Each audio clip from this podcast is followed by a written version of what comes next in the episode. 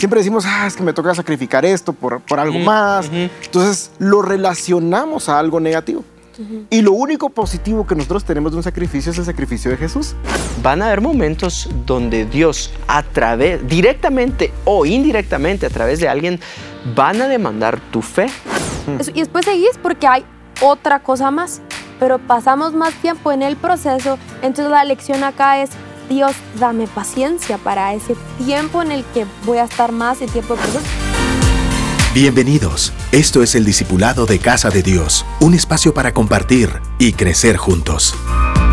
Hola, bienvenidos al Discipulado General de Casa de Dios. Para nosotros siempre es un gusto, es un privilegio que podamos ser parte de este espacio y que tú estés viéndolo, escuchándolo, dedicándole tiempo. Eh, sabemos que le estás dedicando tiempo no solo a tu crecimiento espiritual, sino a lo que Dios quiere hacer en tu vida y a través de tu vida. Honestamente, de las temporadas que hemos sacado del Discipulado General, esta es la que más me emociona porque habla de este principio del reino de Dios que no lo podemos ver, pero está muy presente en cómo Dios actúa en su tierra y cómo Dios eh, sabe que, que su reino se establece acá en la tierra. Entonces, eh, déjame presentarme. Mi nombre es Juan Diego Luna y estoy acá con... De primero voy a presentar a mi esposa. Estoy acá con mi esposa. Mi amor, te amo mucho. Te amo mucho. Sos demasiado... Sí, sos demasiado guapa. Te amo mucho. Me gusta tener este espacio contigo. Y estoy con una de las personas que, les voy a ser honesto, cuando salen, es de esas personas que, es- que sabes qué pláticas te encienden, ¿verdad? No solo esas pláticas que están en tu, en tu mente, esas pláticas que llegan a, a tu interior y, y platicas desde tu interior. Le apasiona la Biblia como a nosotros, le apasiona la iglesia como a nosotros. Estamos estudiando teología, le apasiona no solo la teología pensante, sino que la teología práctica. Entonces, estamos acá con parte de nuestro equipo, Mike, Mike Gudiel. Gracias, pastor. Líder, ¿por cuántos años en Casa de Dios? 20 años. 20, 20 años en liderazgo activo en Casa de Dios, entonces eh, tenés uno de los mejores acá en el discipulado. Sí. Yo quiero agregar que es, sos un pastor, Mike. O sea, de verdad Total, que sos ajá. un pastor. Cuida a la gente tan bien y es de las personas que tú puedes pensar algo loco y puedes pensar en Mike. O sea, hay que hacer esto y es algo loco así de ir a, no sé, ya saben, o sea, algo que tal vez vas a decir, ah, ¿quién podrá hacer esto? Porque va- está, está difícil, va a ser eh, incómodo y, y te me venís mucho a la mente. Así que tú y Susi son un hombre y una mujer de Dios quien admiramos y amamos mucho. Es un regalo para Casa de Dios. Gracias, gracias, pastores. La verdad es que me, me emociona estar acá con ustedes, emocionado de poder compartir un poco. El estándar está muy alto, espero poderle llegar, pero, pero estoy seguro de que vamos a aprender muchísimo el día de hoy. Buenísimo, buenísimo. Eh, estamos en el, en el segundo tema que- de semillas de vida, sacrificios que provocan temporadas. No quiero que tú esperes una temporada para tu vida, para tu familia, para tu empresa. Quiero que provoques una temporada para tu casa. ¿Y qué es? ¿Qué- ¿Quiénes? ¿Cómo se distinguen aquellos que provocan temporadas en los cielos? Podemos ver a un Abraham, podemos ver a un Samuel, Ana, su madre, eh, podemos ver Elías, que hoy vamos a estar hablando de Elías. El mismo Jesús hicieron un sacrificio que provocó una temporada para su vida. Y de eso vamos a estar hablando. Así que vamos, llévanos. Es, es interesante, ¿verdad? Porque cuando nosotros hablamos acerca de sacrificios, normalmente hablamos acerca de, eh, y lo vemos en el Antiguo Testamento, normalmente que ellos presentaban un sacrificio, Dios hacía algo, ¿verdad? Y nosotros no asociamos la palabra sacrificio a nosotros, sino lo asociamos siempre a algo malo.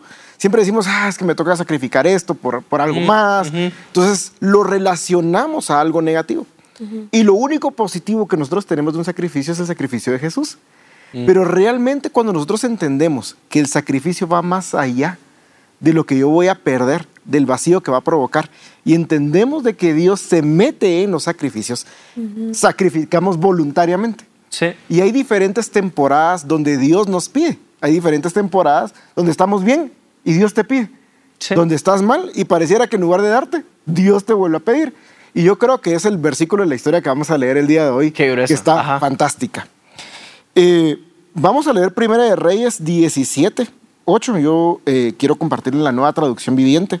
Dale. Dice, luego el Señor dijo a Elías, vete a vivir a la aldea de Sarepta, Sarepta, que está cerca de la ciudad de Sidón. Yo le he ordenado a una vida de ahí que te alimente. Elías se dirigió a Sarepta y cuando llegó a las puertas del pueblo, vio a una vida juntando leña y le dijo, por favor, ¿podrías traerme un poco de agua en una taza? Mientras ella iba a buscarle el agua, le llamó y le dijo, también tráeme un bocado de pan. Pero ella respondió, le juro por el Señor su Dios que no tengo ni un pedazo de pan en la casa. Solo me queda un puñado de harina en el frasco y un poquito de aceite en el fondo del jarro. Estaba juntando algo de leña para preparar una última comida. Después de mi hijo, mi hijo y yo moriremos. Entonces Elías le dijo, no tengas miedo. Sigue adelante y haz exactamente lo que acabas de decir. Pero primero cocina un poco de pan para mí. Qué grueso. Ajá. Es, esto es impresionante, ¿verdad? al menos a mí cuando yo leo la, la, la palabra, me mueve, ¿verdad? Porque muchas veces nosotros nos comportamos de esa manera cuando Dios nos pide, Dios, pero ¿cómo te voy a dar? Si es lo único que tengo.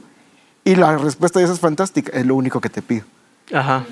Es lo único que necesito de ti para que mostres tu confianza en mí, ¿verdad? Yo siempre he batallado con esta historia y cuando la leo otra vez sigo batallando. No me siento cómodo con esta historia, nunca me he sentido cómodo, pero creo yo es, es ahí donde Dios quiere retar mi, mi espíritu, ¿verdad? Y, y, constantemente sigue retando mi espíritu, porque yo no me imagino una figura espiritual o una figura de liderazgo espiritual pidiéndole a alguien lo último que tiene. Se me hace descorazonado, se me hace... Eh, desconsiderado que vaya. O sea, si yo voy a una casa o si alguien viene a una casa, un pastor, un profeta, un hombre de Dios o una mujer de Dios y me dice, te estoy pidiendo lo último, es, no se supone que es al revés.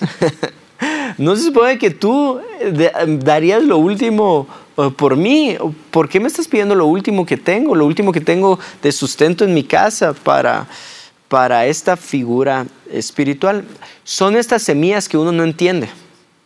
Y, sigue batallando en mi corazón. Son semillas que no comprendo. Son sacrificios que me parecen descabellados, ilógicos. ¿Verdad? Y, eh, y no lo digo para que alguien con una figura espiritual diga, ajá, yo soy Elías en esta historia y a ver, Trae. Eh, denme, ajá, y tengo hambre. ¿Dónde está mi torta? A, eh, a las cenizas.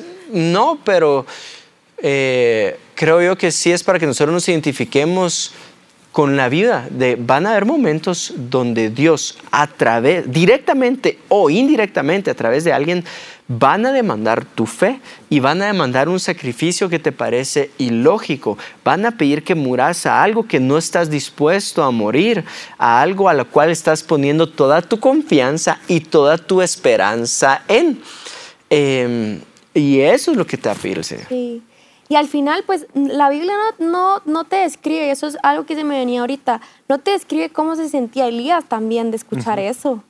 Tal vez se sentía incómodo en seguir esa instrucción. de verdad me vas a pedir esto y, y voy a escuchar, va, porque no, dice, bandate y yo le ordenaba a una viuda que te alimente. No le dijo que no tenía nada. Es como, ah, va, una viuda, ¿verdad? No, no, se está imaginando que no tiene, sino baile. Y cuando se topa con que no tiene. Entonces también creo que de parte, Dios está tratando con los dos ahí para decirle, Elías, no vas a ser tú, soy yo. Yo soy la que le voy a proveer, yo soy el que le voy a proveer a ella. Y ella no va a ser Elías, soy yo también el que le voy a proveer. Pero al final, incomodidad de parte de los dos. Sí, pero qué bonito eso, porque viene Dios y toma el todo. Le voy a enseñar a esta mujer a confiar en mí y le voy a enseñar a mi profeta a confiar en mí. Y todos entramos en ese huacal, diríamos en Guatemala. Dios quiere enseñarnos a confiar en Él. Y hoy Dios nos está enseñando a confiar en Él. ¿Y qué es lo que iba a pasar? Iba a traer un cambio a la vida de los dos. Y todos anhelamos un cambio. Sí. Y, y fíjate que para, para cerrar esta parte que a mí me gusta mucho, yo me pongo a pensar en algo y el Señor ponía esto en mi corazón, ¿verdad? Que la semilla en tus manos puede ser dos cosas. La puedes volver pan y te la comes y no produce nada más. Qué grueso. O puede Ajá. ser semilla para que produzca más. En este caso ella estaba poniendo su confianza en producirlo, en acabárselo, decir, es lo último que tengo y después voy a morir. Hasta ahí llegaba su confianza, pero Dios le dice, sembralo, si lo queremos ver desde ese punto de vista, ¿verdad? Sembralo en el profeta y ya no va a ser un pan que tú te vas a comer nada más, va a ser algo que vas a sembrar en la vida de él, ¿verdad? Y ¿qué pasa cuando esta persona confía? Y, y esta vida viene y dice, ok, lo voy a hacer, ¿verdad? Algo pasa. y algo empieza a suceder en su vida y quiero que lo podamos leer más adelante. Solo a- a- antes de leerlo, dijiste algo, dijiste algo que ella logró ver hasta ahí. Y tal vez muchos de nosotros nos sentimos limitados en nuestra visión. ¿verdad? Ah, no hay más para mí que esto. No hay más para mí o no hay más para mi empresa que el mercado guatemalteco. O no hay más para mí. eh, ay, ¿cómo lo puedo poner? Eh, no hay más para nuestra familia que esta colonia o esta condición, ¿verdad? No creo que algún médico se vaya a graduar de esta familia. No hay más para nosotros en esta familia. Y lo que Dios quiere hacer es, es que nosotros podamos extender nuestra visión, que sepamos que sí hay más para nosotros. Hay más que una torta y que muerte en los siguientes días. Hay vida y hay abundancia. Y muchas veces para Dios llevarnos a ese lugar donde podemos ver que hay más para nosotros, depende de, algo que está en nuestras manos que podemos sembrar. Hay gente que dice, no, no hay, no hay más para, para mi empresa. Mm, pero creo yo que si metes el reino de Dios en tu empresa y tomas algo y decir, yo creo que esto puede construir en el reino de Dios, lo voy a sembrar eh, en, el, en el reino de Dios. Y por favor, que no se que tu corazón, no estamos hablando solamente de ofrendas, porque ofrendas entra en esto, estamos hablando de una torta, estamos hablando de sacrificios y hay más. Y quiero que esto sí entre a tu espíritu. Hay más para tu vida, hay más para tu familia, hay más para tu hogar. Si eres líder y estás escuchando esto, hay, hay más para tu liderazgo. Em, y está en esta bendición de despojarse. Creo yo que...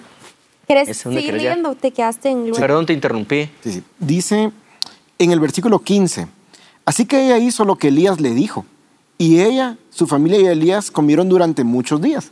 Aquí podemos empezar a ver que Dios ya está respondiendo, ¿verdad? Porque ya no era solo un pan, ya Ajá. iban varios días. Y dice, siempre había suficiente harina y aceite de oliva en los recipientes, tal como el Señor lo había prometido por medio de Elías. Y aquí viene un proceso que a todos nos enseña y a nadie nos gusta. Y es el proceso de espera.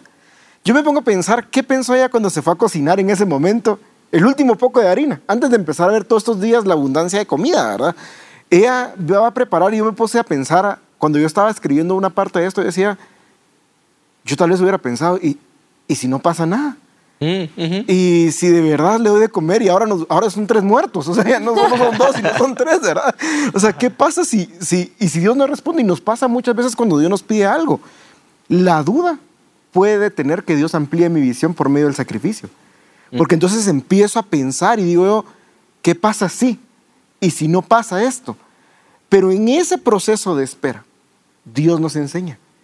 Y a mí Dios siempre me ha dicho, antes de darte te quiero enseñar. Y yo creo de que ese proceso en que ella está preparando, no sé con qué corazón, porque tampoco está el detalle, lo preparó si con miedo, con gozo, ¿verdad? Asumo que con un poco de temor, pero cuando ella lo prepara y da de comer, ese pequeño proceso de espera le enseñó mucho a ella, porque después, los siguientes días dice que comieron. Qué bonito. Había mucho alimento para ella, para su hijo y para el profeta. ¿Y sabes con qué, lo, qué son las primeras palabras o en esta versión que le dice Elías a ella? Después que ella le dice, después mi hijo y yo moriremos, que le jura que no tengo nada, pues, le dice, no tengas miedo. Mm. Son las primeras palabras. No tengas miedo, porque el miedo te paraliza, Total. te limita, o sea, te, no, ya no puedes moverte, ya, no sé si alguna vez han experimentado miedo, pero yo fui muy miedosa de chiquita. Eh, y ese, yo sentía el miedo en mi cuerpo, o sea, no sé ni cómo explicarles, cuando oscurecía, cuando llegaba la noche, eh, yo sentía el miedo, es que no sé cómo de otra forma explicarles, yo sentía el miedo. Y, y de hecho, em, cuando estaba en mi cuarto con la luz encendida del baño, eh, lo único que podía hacer era taparme la cara porque sentía de verdad que no podía ni siquiera quitar las sábanas porque no quería ver, o sea, sí me daba mucho miedo, no me dejaba moverme. Entonces, ¿cómo es que em, para ver milagros o, o- o- o incluso estos sacrificios que, que estamos viendo de parte de la viuda, eh, ¿cómo es que hasta, hasta ahí nos podemos limitar? O sea, Sí. con el sentido de, em, no sacrifico porque no quiero dejar de tener. Ajá. Porque esa es mi mentalidad. No, no me muevo porque y entonces y, mi hijo y mañana y yo. ¿Y cuántas veces no tenemos ese pensamiento nosotros? No doy el paso porque, ay, ¿cómo, qué, qué voy a hacer? ¿O, cómo le voy a hacer? ¿Cómo voy a...? Porque te paraliza el miedo, pero ese mismo miedo no te deja pasar otra temporada. Que si sacrificas, vas a tener una mejor. Sí. Y, es- y, y- y creo yo por qué Dios necesita abordar el miedo. A diferencia del egoísmo, donde yo quiero más, ¿verdad? Donde yo me muevo porque quiero más, quiero más, quiero más. Eh, la avaricia es, nace del miedo. Quiero retener. No necesariamente quiero más, pero lo que tengo lo quiero retener. Y la raíz de avaricia es miedo. No, no quiero soltar esto. No quiero soltar esta torta. Eh, y, y entonces, por lo que escucho de ustedes dos, el proceso de fe, cuando uno siembra, no es no es evitar el miedo, es saber lidiar tu miedo. Porque puedes estar cocinando con todo y miedo de, ¿y, y qué si tengo tres muertos? Y, no, ya no son dos. Ahora acá en la casa va a ser, van a ser tres. Eh, la fe te enseña a lidiar con, con esa incertidumbre. Si no hubiera incertidumbre, no existiría fe, porque fe se lo pueden hacer de un lugar de incertidumbre. Entonces, es ese, bueno, con todo y miedo suelto. ¿Verdad? La bendición de me, despojo. Y Dios puede, por lo que escucho, Dios puede hacer un cambio, este proceso en tu vida, cuando nosotros estamos, ¡ah! ¿verdad? Con todo y miedo suelto. Y es que lo importante de esto es entender que el sacrificio me transforma a mí y me prepara para lo que viene. Qué O sea, grueso. sí. Al final del día eso es, ¿verdad? Si te das cuenta, ¿qué hombre de Dios en la Biblia o personaje en la Biblia que haya entregado no sintió miedo antes? Abraham. ajá. Abraham, el mismo Jesús dice que dijo, sudó sangre, dijo, pues Señor, quita esta copa de mí, ¿verdad? O sea, el temor es parte. ¿Por qué? Porque si lo logras sobrepasar, transformaste tu vida, transformaste tu corazón. Y lo que viene después ya estás listo. ¿Por qué? Porque sabes que tu confianza puesta en Dios siempre va a traer un resultado, ¿verdad? Y yo quiero leer el, el siguiente versículo que uno dice, ya tenía la vida todo resuelto, ¿verdad? Ya tenía comida para todos los días. Pero como Dios siempre le gusta obrar completo, dice, dice, Cabal. eh, tiempo después, el hijo de la mujer se enfermó, cada día empeoraba y finalmente murió. Entonces ella le dijo a Elías, hay hombre de Dios, ¿qué me ha hecho usted? Ha venido aquí para señalarme mis pecados y matar a mi hijo. Pero Elías contestó, dame a tu hijo. Entonces tomó el cuerpo del niño de los brazos de la madre, lo cargó por las escaleras hasta la habitación donde él estaba alojado y lo puso sobre la cama. Después Elías clamó al Señor, oh Señor mi Dios, ¿por qué le has traído desgracia a esta vida que me abrió su casa al provocar la muerte de su hijo? Si vemos esta porción es una porción trágica, ¿verdad? O sea, decir, la- las dos personas que son probadas, como, como tú lo dijiste al principio, son enseñadas otra vez. Porque Elías vuelve a tener miedo y dice, Señor, espérame, ¿qué pasó? O sea, tú fuiste el que me mandó aquí, ¿verdad? O sea, yo me lo imagino con ese Tú compromiso. diste la orden que pidiera esta ajá, ajá, torta. Sí, y encima de todo, ella, ella me la dio. Vimos milagros por varios días y ahora su hijo se muere. ¿Por qué me traes? Y pasa algo curioso. Cuando nuestra fe tambalea, buscamos culpables. Y date cuenta que la Biblia dice, ¿usted por qué vino a mí a señalar mis pecados? Y Elías siendo acusado llega con Dios y decirle, ¿y tú por qué me trajiste Ajá. aquí? Pero Dios no quiere que busquemos culpables, quiere que nuestra confianza crezca en medio de esta dificultad, ¿verdad? Porque es una tragedia lo que está pasando ahí, ¿verdad? Y es una tragedia de confianza. Sí. Porque Elías, que ya había visto los milagros, que ya había visto que el pan se multiplicaba, ahora se enfrenta a una situación donde él tiene que aprender. ¿Ya? Creo yo, dijiste algo y es cuando nuestra, si no estoy mal, cuando nuestra fe duda, buscamos culpables, ¿verdad? Eh, y creo yo también que cuando nosotros estamos en este lugar de impotencia, o sea, en este lugar eh, donde se nos acabaron los recursos, en este lugar de duda, también hacemos malas interpretaciones. Entonces, ¿cómo lo interpretó la mujer? Tú venís a quitar vida, tú venís a traer muerte. Y eres totalmente lo, lo contrario, lo que iba a hacer Elías, iba a traer vida, iba a traer abundancia, pero mi interpretación es venís a traer muerte. Entonces, ¿por qué digo esto? Porque cuando Dios pide algo y cuando Dios usa un hombre de Dios o una mujer de Dios para pedir algo, nuestro corazón puede malinterpretarlo, ¿verdad? Ah, no, lo que pasa es que y de muerte, o sea, puedes agarrar un montón de argumentos o de malinterpretación, una gama bien amplia y decir, ah, no quede al pelo él, ¿verdad? Em, y se... Ay, no sé cómo abordar esto porque es delicado. Eh, las redes sociales hicieron que esas malinterpretaciones tuvieran su, su, peso, iba a decir peso entre comillas porque no hay un peso, que una persona, ¿te imaginas? ¿Te imaginas que esta mujer hubiera publicado esta situación en su Twitter? Ah. Eh, que hubiera hecho una historia en su Instagram, ¿verdad? Así, acá estoy con el, con el profeta Elías, ¿verdad? Que me pidió la última torta, pero mi hijo ahorita se murió. ¿Te imaginas cuánto ripio le hubieran tirado al profeta Elías? ¿Cuántos tags arroba profeta Elías? ¿Qué estás haciendo? ¿Cómo se te ocurre? Eh, ¿qué, descabellado, qué sinvergüenza sos?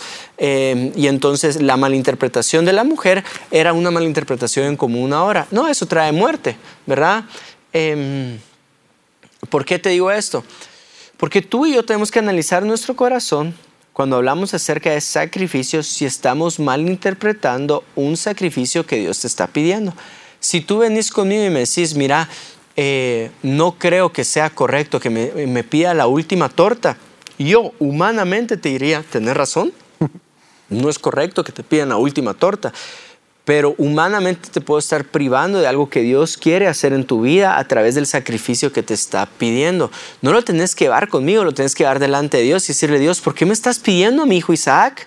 Eh, o Ana, ¿por qué me estás pidiendo a, mi a Samuel a entregarlo eh, a la iglesia? Dios, ¿por qué me estás pidiendo la, la, la última torta?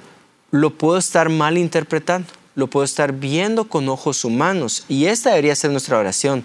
Dios, te pido que me ayudes a ver qué es lo que quieres hacer en mi vida, el cambio que quieres traer en mi corazón a través de este sacrificio.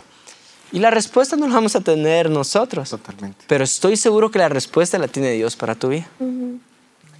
con, Mike hizo estos tres puntos que me gustaron mucho. No sé si ya los dijimos, solo lo estamos medio hablando. Sí, lo hemos ido hablando. O si quieres ser a mí me sirve mucho. Dale explícito. dale, dale, dale, Entonces, este, em, ¿cuáles son, qué, Mike puso acá, podemos decir que el proceso de un cambio consta de tres partes, sacrificio, proceso y nueva temporada. José Juan em, está en un colegio, es el más chiquito, pues no es un colegio, es una casa, y a una maestra, y nos tocó reporte hace un par de meses y mm, reporte cómo iba, ver, es como que, ni habla pues, ¿verdad? Se dice mamá, papá, guapacha, pero nos tocó y, y se me quedó algo súper puntual y, y, y, a ti también me imagino, mi amor, pero él sí nos dice, la, la maestra nos dice, eh, ahorita está en una etapa en donde él es, tiene que desarrollar su autoestima, ¿verdad? O sea, se empieza a desarrollar su autoestima. Entonces, la forma en que ustedes como papás le debieran enseñar no es aplaudirle cuando terminó, ¿sí? No es, eh, por ejemplo, se hizo un trazo, un trazo, porque yo no puedo ni siquiera pintar bien, ¿verdad? Pero dibujó, pintó algo, ustedes no dicen, ¡ah, qué bonito te quedó! No, entonces como lo afirmamos es que Em, le decís qué bonito usaste los colores, qué bien usaste tu mano, José Juan, para llegar a ese dibujo, para llegar a ese dibujo. Entonces no se aplaude cuando termine. ¿Por qué nos dijo? Y aquí viene una lección que espero que se, te, que, que se me quedó mucho a mí y, dijo, porque él va a estar más tiempo en procesos que en resultados. Y así es. Decime, o sea, pasamos cuánto tiempo, yo voy a hablar un poquito de iglesia, pero cuánto tiempo prepararnos, preparándonos para un congreso ¿Cuánto tiempo nos preparamos para un eh, encuentro, para un lanzamiento? ¿Cuánto tiempo nos preparamos para llegarle a presentar a nuestro jefe algo de lo que por tanto tiempo hemos estado preparando, valga la redundancia? Y es un momento. Hmm. y después seguís porque hay otra cosa más. Pero pasamos más tiempo en el proceso. Entonces la lección acá es, Dios, dame paciencia para ese tiempo en el que voy a estar más en tiempo de proceso. Lo veo hasta como mujer de cuánto tiempo paso de embarazada, nueve meses, para que el momento de, deliberarlo sea ya. No, son, no, es el mismo tiempo del resultado al tiempo del proceso de espera. Y qué, gru- y qué grueso porque si te das cuenta ella vive un proceso de hambre. Dios se lo resuelve, le da comida, pero después inmediatamente la mete a otro proceso. Y me encanta lo que tú decís, ¿verdad? Uno en el Señor vive en procesos y uno no los puede evitar. En la vida, En la vida, o sea, en la vida. creas o no creas en Dios. todo el tiempo vamos a estar metidos en proceso y eso me lleva a esto y es entender que mi sacrificio no es para que Dios me responda, Mm. es para que Él me transforme. Sí. O sea, al final del día, porque si no, la gente que dañó su confianza en la entrega es porque no recibió aquello que estaba esperando, pero nunca fue transformado. Simplemente se acercaban al altar como un, un- un cambio, ¿verdad? Señor, aquí doy, ¿dónde está lo mío? Regreso. Cuando nuestra confianza no está entregada al, al, al sacrificio, sino a la transformación que Dios hace en nosotros. Y me gustaría ir, eh, terminar de leer esta historia antes de, de avanzar. Y dice, entonces Elías, en el versículo 21, entonces Elías se tendió sobre el niño tres veces y clamó al Señor, oh Señor mi Dios, te ruego que le devuelvas la vida a este niño. El Señor oyó la oración de Elías y, y la vida volvió al niño y revivió. Entonces Elías bajó al niño de la habitación eh, en el piso de arriba y se la entregó a su madre. Mira, le dijo, tu hijo vive. Entonces la mujer le dijo a Elías, ahora estoy convencida de que usted es un hombre de Dios y que de verdad el Señor habla por medio de usted. Qué grueso. Y es, y es, es lindo, ¿verdad? Porque al final del día es, el Señor nos transforma y hasta transforma nuestra forma de hablar, de pensar y de percepción. Porque ya no era, usted vino a juzgarme. Ahora entiendo de que esto tenía un propósito. Ahora entiendo que esto es mucho más grande que lo que, que lo que yo soy o lo que yo espero, ¿verdad? Y eso es cuando pasamos estos tres puntos, ¿verdad? Sacrificar, proceso, estamos listos para la nueva temporada, para lo que Dios tiene. Esto me resalta. Yo puedo confiar en el proceso, aunque el convencimiento del proceso me lleve hasta de último. Wow. ¿Verdad? Ella, ella dijo, ah, ahora estoy convencida, ¿verdad? Eh, antes no. Y también me identifico con esa parte. Hay veces que uno está así como, será, no será, será, no será, será. El convencimiento no lo tengo hasta que termine el proceso. Pero aunque, el, aunque no tenga el convencimiento, yo puedo confiar en el proceso.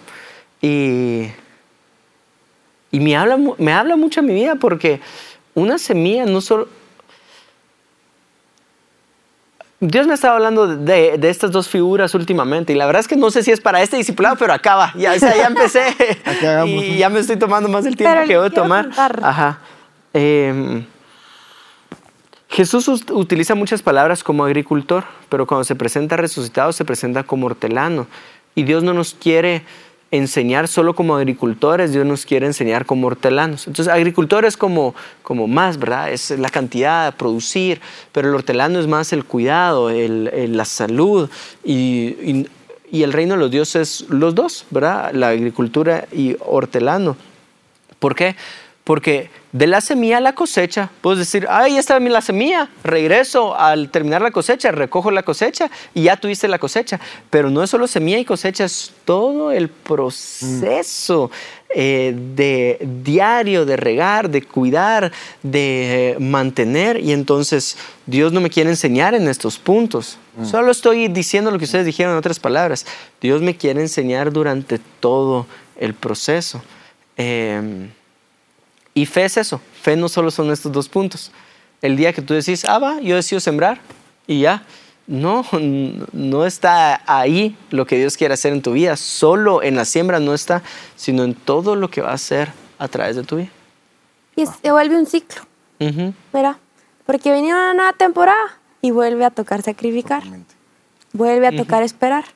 Vuelve a tocar otra temporada. Pero la idea es esa, que seamos conscientes de lo que no hemos sacrificado. De si estamos en tiempo de espera, si seguimos confiando y si estamos en una nueva temporada, que la abracemos. Sí. Ni Yo- tanto porque te va a tocar soltar también. Y yo creo de que, como para ir cerrando, el Señor de los procesos es, dice la Biblia en Hebreos, en una versión que me gusta mucho, dice Jesús es el autor y consumador de la fe. En otra versión dice, donde la fe inicia y donde la fe termina. Y un día le pregunté al Señor, pues si la fe dónde termina, ¿verdad? Mm. Y Dios me dijo, yo te doy la fe para empezar y la fe para terminar. Entonces, no importa qué proceso empecemos, con un sacrificio o qué temporada estemos, Dios ya nos dio la fe para terminar esa temporada Sí. y seguro ya nos preparó con la fe para iniciar la siguiente. Sí. Sí. Quiero terminar siendo así de claro contigo. Sí creemos en una nueva temporada para tu vida y creemos que tú puedes provocar esa temporada en tu vida. No solo esperarla, provocarla. ¿Cómo la provocas? Con una torta, con una semilla y vas a ver cómo esa nueva vida no solo va a ser una varita mágica, va a ser Dios trabajando ese proceso en tu vida. Así que vamos a bendecirte, Padre. Muchísimas gracias, gracias por cada persona que está viendo y escuchando esto, Señor. Yo te pido que ellos puedan provocar una nueva temporada, que tú hables directamente a su corazón. Y sí, te venimos a pedir que nos pidas, aunque yo pueda malinterpretar ese requerimiento tuyo, esa petición tuya, quiero que nos pidas, Señor, en el nombre poderoso de Jesús. Amén. Amén. Amén. También, antes de terminar, agradecerles a todos los que, a pesar del distanciamiento, han mantenido su corazón generoso en esta temporada. Gracias por tu generosidad, gracias por seguir presentando tus ofrendas y tus diezmos. Eh, si tú dices, la verdad es que me motivaste ahorita, eh, o esta enseñanza me motivó ahorita y quiero hacerlo, en las pantallas va a aparecer, van a aparecer varias formas que lo puedes hacer. Entonces, bendecimos, bendecimos tu vida, bendecimos tu semilla y declaramos nuevas temporadas para tu vida. Dios te bendiga.